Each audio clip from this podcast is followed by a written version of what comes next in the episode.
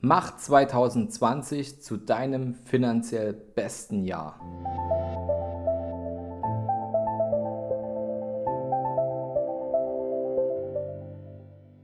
Vom Sparer zum Investor.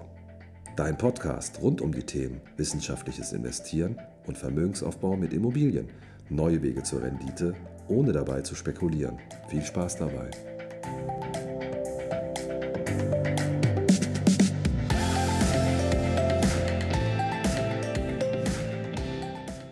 Ich wünsche dir einen super Start in das neue Jahr 2020.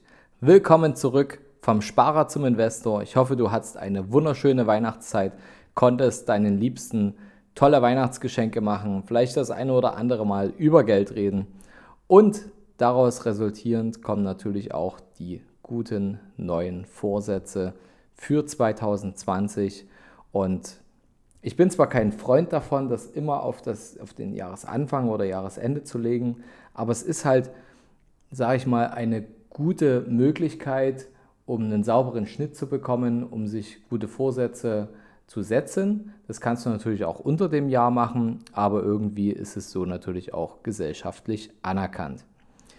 Jetzt ist alle Welt fest entschlossen, mit guten Vorsätzen ins neue Jahr zu starten. Nicht mehr rauchen, kein Alkohol mehr vor 12 Uhr zum Beispiel ähm, und so weiter. Mehr gesundes Essen, weniger schlechtes Essen, mehr Sport treiben. Aber was ist mit deinem Geldbeutel? Was ist mit dem Vermögensaufbau? Hast du dir Gedanken gemacht, wie du dieses Chaos in deinen Finanzen beseitigst? Wie du zielgerichtet Vermögen aufbaust, um deine finanziellen Ziele zu erreichen und finanzielle Freiheit zu erreichen? Ich kann dir eins sagen, je jünger du bist und je eher du anfängst, umso einfacher ist das Ganze.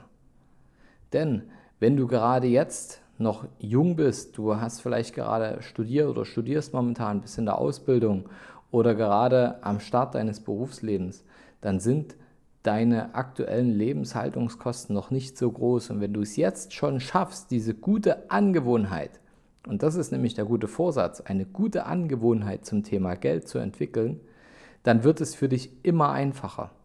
Denn wenn du das immer vor dir herschiebst, ja, das mache ich, ich fange dann an zu sparen oder zu investieren, wenn, wenn ich den und den Job habe, wenn ich die Gehaltserhöhung habe, wenn ich das und das abbezahlt habe. Alles Schwachsinn, fang jetzt an. Du musst eine gute Gewohnheit ausbilden und die braucht natürlich auch Zeit. Und je mehr Zeit du hast für deinen Vermögensaufbau, umso weniger musst du auch jeden Monat aufwenden, dich selbst belohnen, um ein hohes Ergebnis zu erreichen. Die Zeit ist dein bester Freund im Investment. Denn wenn du jetzt noch 20 Jahre Zeit hast, um dein finanzielles Ziel zu erreichen, dann hast du eine bestimmte Summe X, die du im Monat investieren musst, bei einer bestimmten Verzinsung, um auf dieses Ziel zu kommen.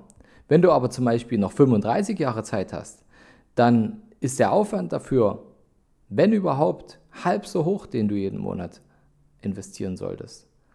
Jetzt kannst du natürlich sagen, okay, dann kann ich, wenn ich jung bin, ja noch äh, die Gänge runterfahren.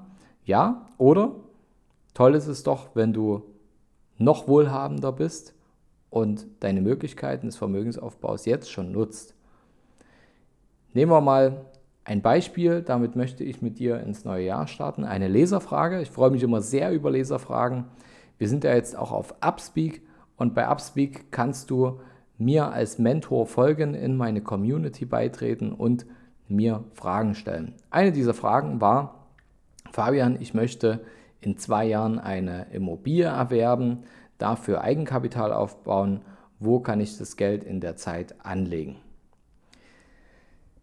Ja, Simsalabim, jetzt hole ich das Zauberprodukt, was du dafür nutzen kannst, um in zwei Jahren Geld anzulegen. Es ist, Trommelwirbel, das Tagesgeldkonto. Ja, jetzt bist du wahrscheinlich ein bisschen enttäuscht. Tagesgeldkonto bringt keine Zinsen, da vermehrt sich das Geld nicht. Aber es macht keinen Sinn, dein Geld in der Zwischenzeit am Aktienmarkt zu investieren, auch wenn du breit streust. Es ist einfach eine zu kurze Zeit. Du kannst vielleicht auch ein Festgeldkonto nehmen, dann bist du wenigstens auch gezwungen, das Geld in der Zeit nicht auszugeben. Aber selbst wenn du an deine Traumimmobilie dann zwei, drei, vier Monate eher kommst und das Geld brauchst, dann zahlst du Strafe. Also du, du büßt quasi damit deine Flexibilität ein.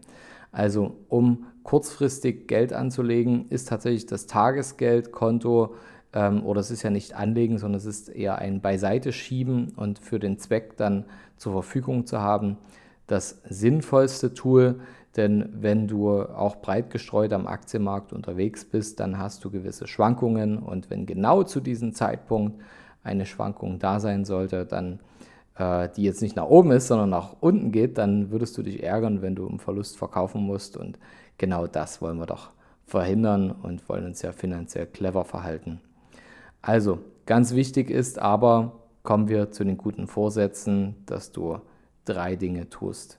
Zum einen, sortiere dich und fang an, diese positive Gewohnheit einzuführen, dich jeden Monat selbst zu belohnen. Geld kommt rein, sofort beiseite schieben. Wohin schieben? Ganz einfach. Wenn du angestellt bist, dann solltest du, so ist eine allgemeine Empfehlung, drei bis vier Netto-Monatsgehälter auf der Seite haben als eiserne Reserve. Geht die Waschmaschine kaputt, der Autoreifen platzt und so weiter, dass du da nicht an deine Geldanlagen ran musst und auf der anderen Seite, dass du eben auch nicht irgendwie einen teuren Dispo oder sowas nutzen musst oder eine Finanzierung aufnehmen musst, nur um solche alltäglichen Dinge zu wuppen. Drei bis vier netto Monatsgehälter oder ich sage auch gerne drei bis viermal die ähm, monatlichen Kosten oder fünf bis sechsmal die monatlichen Kosten orientiere dich an den drei bis vier Netto-Monatsgehältern, dann denke ich, bist du mit einem durchschnittlichen Haushalt, wenn du keine besonders teuren und geldintensiven Hobbys hast, auf der sicheren Seite. Bist du selbstständig oder hast ein eigenes Unternehmen, dann sollten natürlich die Reserven deutlich größer sein. Ähm, dann sollten die mindestens für ein halbes Jahr oder ein Jahr sogar ausreichen damit du den Laden am Laufen lassen kannst. Bloß wenn mal was dazwischen kommt, solltest du dadurch nicht alles ins Wanken bringen. Ja, das ist der zweite Schritt. Und der dritte Schritt ist, dass du investieren solltest.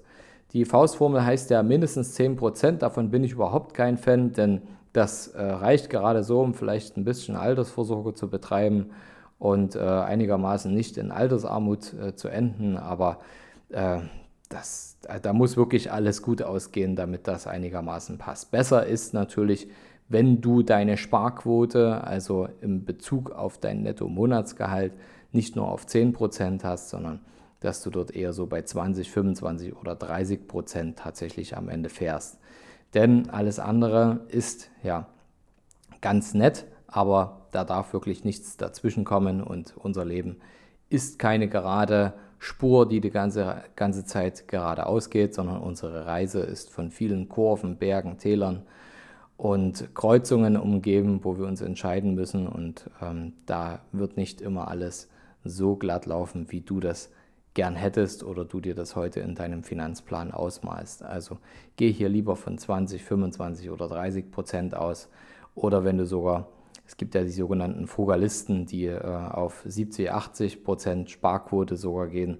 Das muss ja nicht unbedingt sein. Da versuchst du quasi auf alles Mögliche zu verzichten. Wer das gerne machen möchte, natürlich ähm, äh, total cool, wenn du, das, wenn, wenn, wenn du damit glücklich bist. Das ist ja das, die Hauptsache dabei, dass du glücklich bist mit dem, was du tust.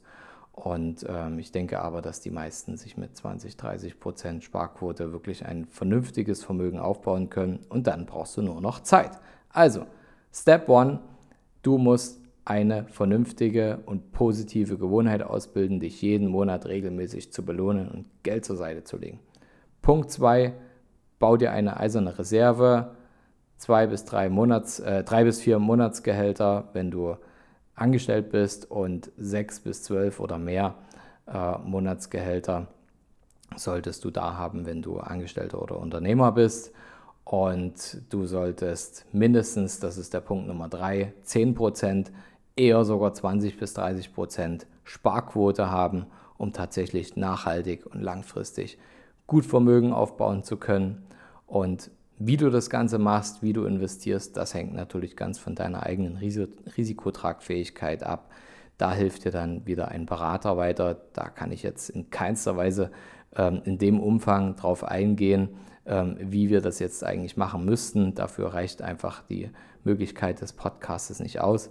Wenn du genau wissen willst, welches Investment für dich geeignet ist und für deine Ziele und was genau deine Ziele überhaupt sein können, wie du damit umgehen musst, damit es langfristig funktioniert, dann kannst du natürlich auch gern uns anschreiben, kannst mir eine Mail schreiben oder gern auch bei Instagram eine Nachricht oder hier bei Upspeak eine Frage hinterlassen und dann helfen wir dir gerne weiter und zeigen dir, wer für dich der beste Berater ist, der auf deine Ziele und deine Ideen passt, damit du dann wirklich einen Profi an der Hand hast.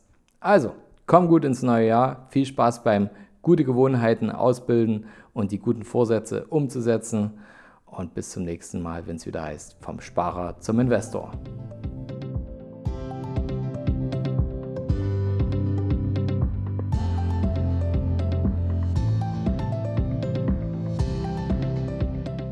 Hast du Fragen zur heutigen Podcast-Folge oder brauchst du Unterstützung, deine Investments erfolgreich umzusetzen, Steuern zu sparen oder deinem Depot mal so richtig Aufwind zu geben? Dann schreib mir gerne eine Mail an schuster capitalreinvest.de.